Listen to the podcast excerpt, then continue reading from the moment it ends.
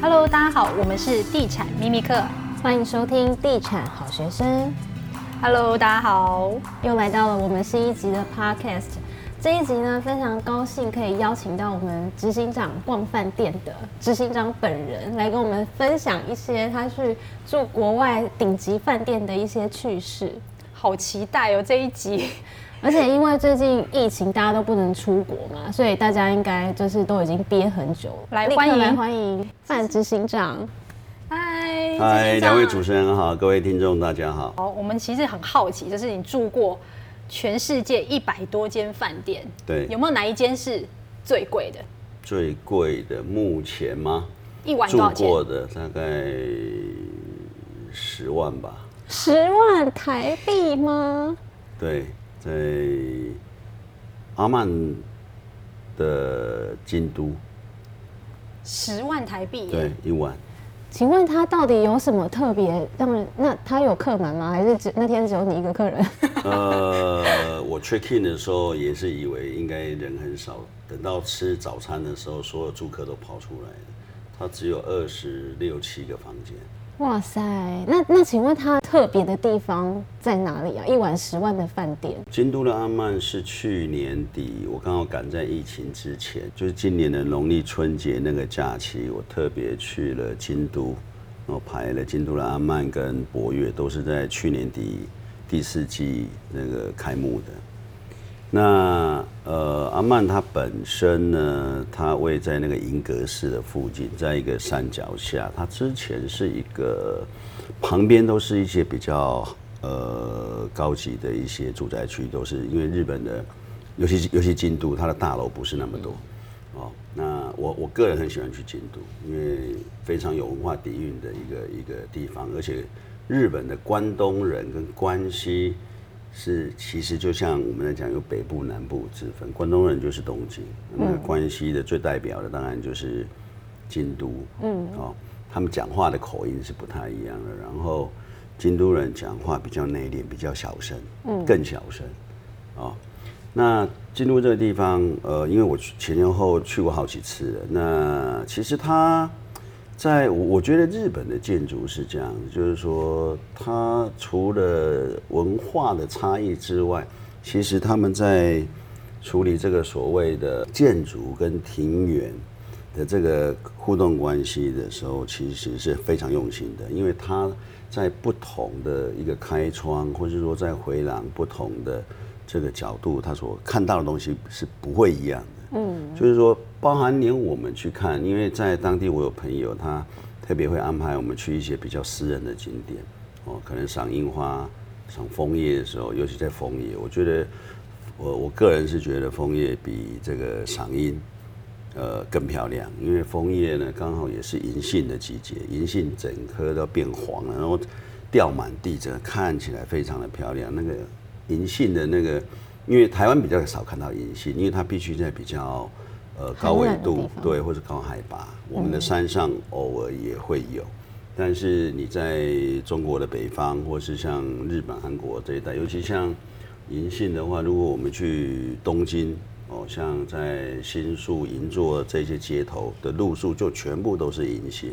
在北方，它的树长得非常的漂亮，所以你可以看到，就是说说要转冬天的时候，那整条街的那个树都是黄色的，非常的漂亮。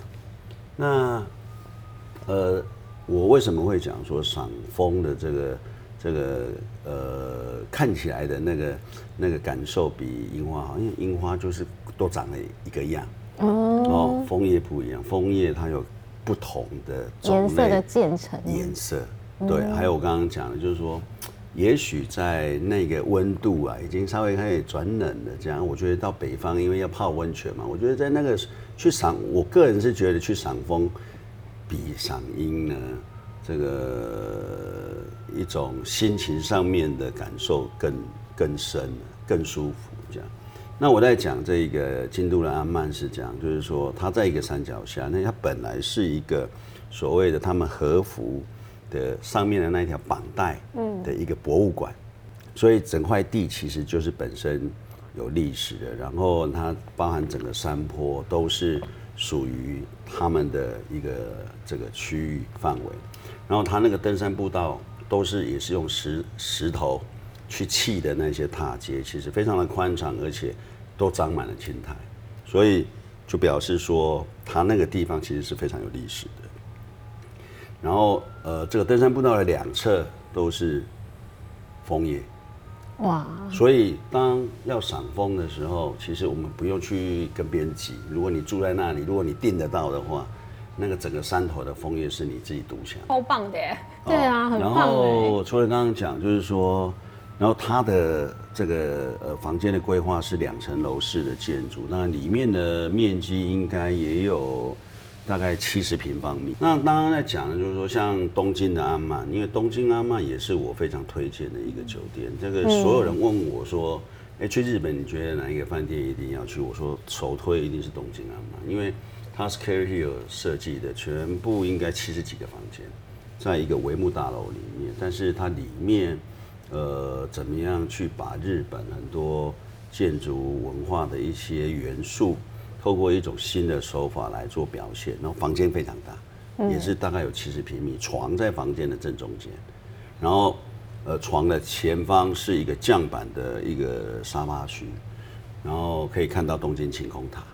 哦，对，所以它整个的这个房间内部的空间是一种非常宽敞舒适，然后卫浴也是它的浴缸就是在降板区，然后也是就是泡泡澡看的东京晴空塔，但是它就是在东京车站的前方那一个非常精华的商业区。那刚刚我们谈到的这个京都的安曼呢，它我刚刚讲就是没有几个房间，实际上，然后它也有一个就是京都的酒店几乎不会有温泉的。但是京都的安曼有，那你光在它的里面的园林走，就已经很享受了。我觉得也是很隐私的，对，他很隐私。对，那我们刚问的是住过最贵的，那请问你这一百多间饭店，你最喜欢的是哪个国家的哪个饭店？我最喜欢的，对，呃，当然这两三年我非比较密集的在东南亚嗯地区的一些新饭店哦，在住啊，在参观这样。然后像呃曼谷现在也有几个饭店不错啊，像越南越南的岘港新开了一个洲际酒店，是 Bill Bensley 设计的一个美国的景观设计师，他。他设计饭店的一个手法又跟其他的酒店的设计团队不太一样，因为他比较着重在如何去营造那一种呃自然生态的感觉。好像他做那个曼谷的暹罗酒店的时候，他在昭披耶河边，嗯，然后也是本身也是一个非常有历史的一个地块，然后它大概有十几米高的天堂鸟，这么大，这么大，嗯。天堂鸟，然后在一个水池的上方。当然，那个在我的粉丝专业里面已经有，今年我已经把那个暹罗酒店有做了一个分享。其实它不是太过于去强调所谓的材料的奢华感，因为 Bill Bensley 曾经讲过一个，他就说奢华已成为过去的经验。嗯，哦，人们需要的是一种全新的感受。所以这么多的奢华酒店，大家在做，其实。就是只有比比比是材料的尊贵，比这个服务嘛。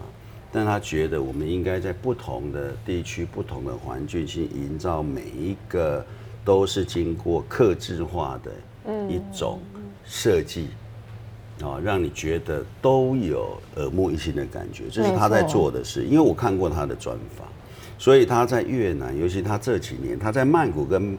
巴厘岛有两个工作室，嗯，好，然后他也收了，他会去收从欧洲、从世界各地去收非常多的老的工艺品啊。其实这也是我很很喜欢的。我曾经在暹罗酒店里面，呃的一个影片放放映室啊，他。搞了那个 E.T. 当时 E.T. 的那种呃类似公仔，然后他也装了大概有两三排的那一种木头的折叠，就是那种老戏院拆下来的那一种椅子，他把它稍微整理一下，他利用一些老件在堆砌那个时间的故事，我觉得，嗯，哦，让你觉得哎，这样也可以，这样也可以，他就用混搭，然后。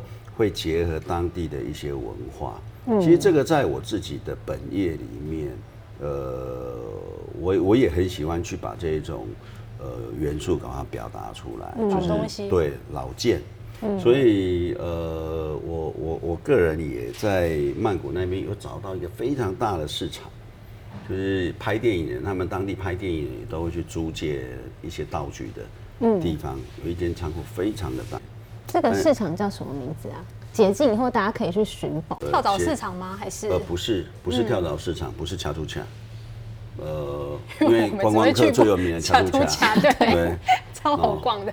对，这个在恰图恰买的。哦，真的。恰图卡可以买到这个东西。卡图卡里面它有一区呢，专门在做，也有卖老件、家具、家饰、家具、家饰。然后这一家是专门在卖灯具的。那那时候我去那边逛逛逛，哎、欸，这个灯不错，其实很有味道。中国大陆的广东中山的古镇是整个整个整个城镇都在做灯，嗯，哦，但是就是找不到这一种，嗯，对，因为这个也是镶嵌玻璃一片一片用人工人工去组装，嗯。那我刚刚在讲就是说，呃，Bill Bensley 他就很擅长用这样子的东西，我觉得他都在做一些新的东西，因为我觉得。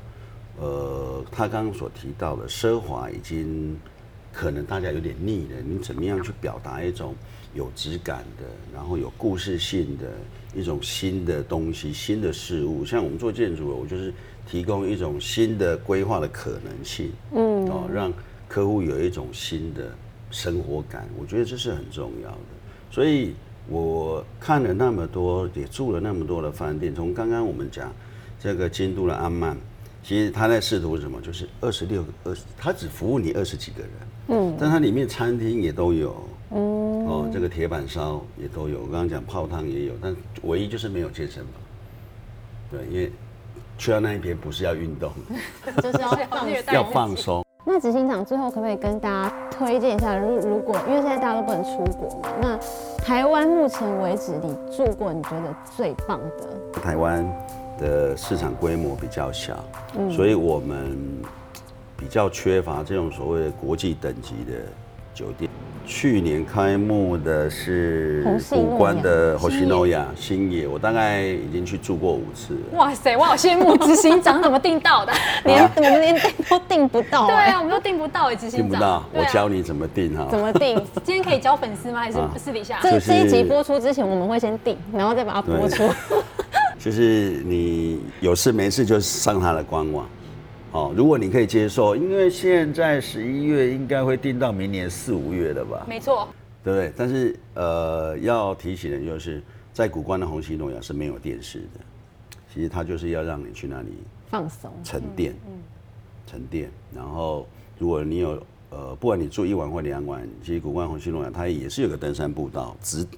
在饭从酒店里面的后门一开，就可以直接爬后面的登山步道，然后可以到古关的街上过吊桥，过街上逛一逛，然后再走回来。其实你你问我说，这个台湾目前哪一个酒店？我觉得红星诺园还算是比较有特色的。它的步道可以走很远哦，如果你愿意的话，可以走好几个小时往深山里面去。那或者是你用最短的大概一个小时就可以。经过那个吊桥，然后又回到古关的街上。那听说台东有一个六扇的酒店，现在也要呃在在好像在在在建设当中吧。目前礁溪那一边有一个呆水温泉吧，嗯，应该在试营运。对，那个毛生江设计的，应该也是走比较，应该是。然后里面的装修，我是已经在网络上有看到一些人分享了。它的规模就不是像这个礁溪老爷那么大的，嗯，对啊，有时候，呃，可能每个人住房的感受目的不一样嘛。我我是不太喜欢住太多家庭旅游人口，因为太多小朋友，太吵，太吵，对。所以有一次我就我就跟红西诺亚了，今年的暑假我有去七月吧。然后我就跟虹夕诺亚的的柜台讲说，你们应该哦，十二岁以下不能接待。其实现在有些饭店是这样，对，真的像对对南园，对我刚才也讲南园，我我也是今年才去，你有跟他们执行长有熟，然后呃，像我刚刚讲的这个京都的安曼，小孩不接待，嗯。因为他觉得，像我刚刚在讲的古关的红星诺雅，他都可以不放电视，就是在那里沉淀。结果下面游泳池，哇，一堆小朋友在玩，太吵了，叽叽叫叫的。对，啊，不过因为现在是就是那种家庭旅游了，但是我觉得每个饭店的定位要很清楚，你的定位是什么，那你就，要不然就是说，哎，你去住的人可能本来是。为了你你的规划的某些特色为目的而去住的一些这个房客，可能就会那个预期会打折。嗯，对。哎，我觉得那么安静的一个地方，应该不要太多那个小朋友吵。